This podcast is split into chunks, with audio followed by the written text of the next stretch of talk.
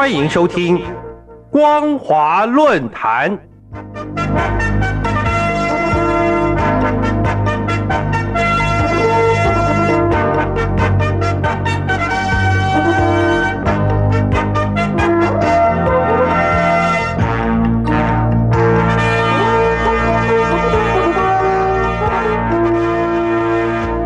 听众朋友您好，欢迎收听光华论坛，我是黄轩。今天的论坛主题是对习近平发展壮大台湾爱国统一力量的谏言。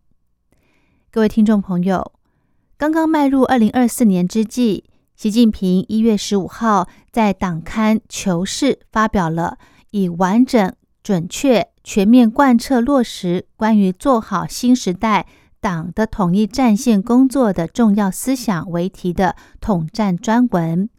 总共罗列了十二项新时代党的统一战线工作的重要思想，其中第九项标题为“必须发挥港澳台和海外统战工作争取人心的作用”。内容详细的说到，贯彻新时代党解决台湾问题的总体方略，发展壮大台湾爱国统一力量，反对台独分裂行径。推进祖国完全统一。简单的来讲，习近平认为，要完成统一，最关键的因素就是争取人心。在争取人心为前提下，要持续增加统一力量，减少台独分裂力量。习近平的逻辑思考似乎认为，只要增加统一力量以及减少分裂力量。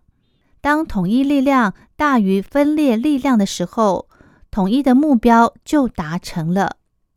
其实这是一个十九世纪落伍的线性思考方式。为什么说这是落伍的线性思考方式呢？因为在十九世纪的时候，如果两个国家打仗，谁会赢呢？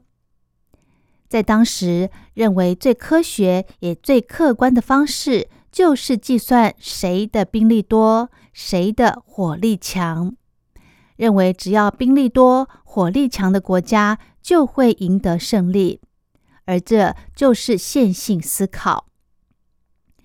比方说，日本人在民国二十六年侵略中国、攻打上海的时候，曾经夸下海口说“三月亡华”。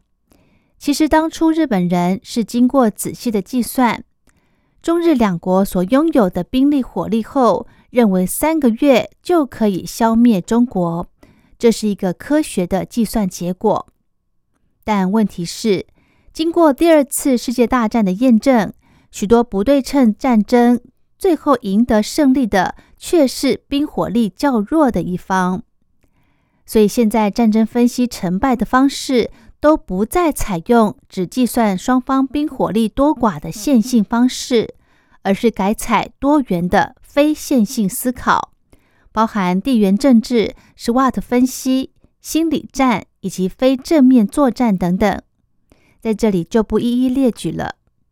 因此，我们回头看习近平提出的解决台湾问题的总体方略，发展壮大台湾爱国统一力量，反对台独分裂行径，推进祖国完全统一的观点。基本上，这就是一个还在十九世纪的线性思考，是一个没有抬头看世界局势变化，没有考虑地缘政治敌我双方优缺点、强弱项的总体方略。这是一个可行性不高的落伍方案。其实，第九项标题必须发挥港澳台和海外统战工作争取人心的作用。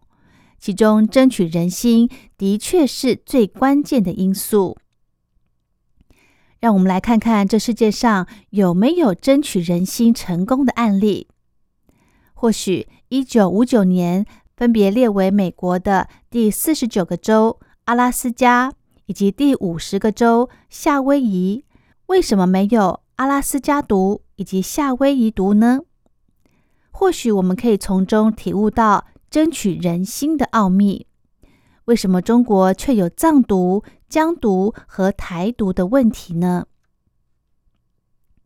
大家都知道，美国土地面积最大的第四十九州阿拉斯加是美国一八六七年以总价美金八百七十万元，大约每平方公里四点七四美元的超低价向俄罗斯帝国购买来的。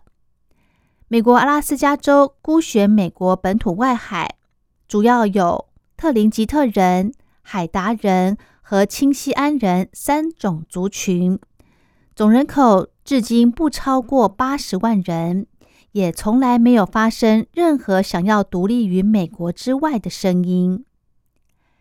距离美国本土三千七百公里外的第五十个州夏威夷，是由可爱岛、欧胡岛、摩洛凯岛、拉奈岛、茂宜岛和夏威夷大岛等六座主要岛屿组成。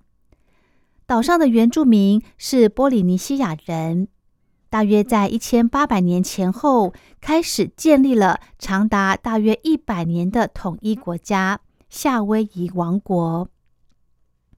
到了一八九三年，被白人势力推翻；一九零零年被并入美国领土。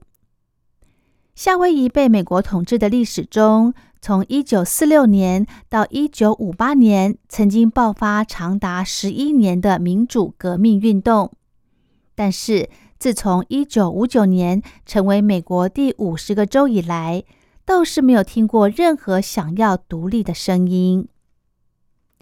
限于时间的关系，我们没有办法仔细分享为什么长相、文化、语言完全不同于白人的阿拉斯加以及夏威夷原住民为什么没有独立运动呢？《礼记·礼运篇》其中说。人藏其心，不可测度也。意思是说，人都会将自己的心藏起来，所以人心是非常难以测量。记得有个章回小说曾经这样形容：人心难测，海水难量，行路难，不在水，不在山，只在人情反复间。其实每一个人的心都是经常反复、难以测量的。所以，如果认为只要增加台湾的统一力量，减少台湾的分裂力量，就是争取人心的最佳做法，这样是难以达到目标的。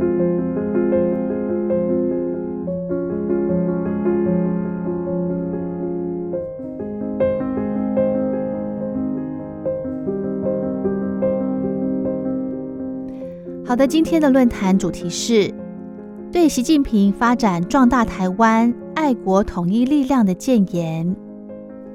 我是黄轩，感谢您的收听，我们下次再会。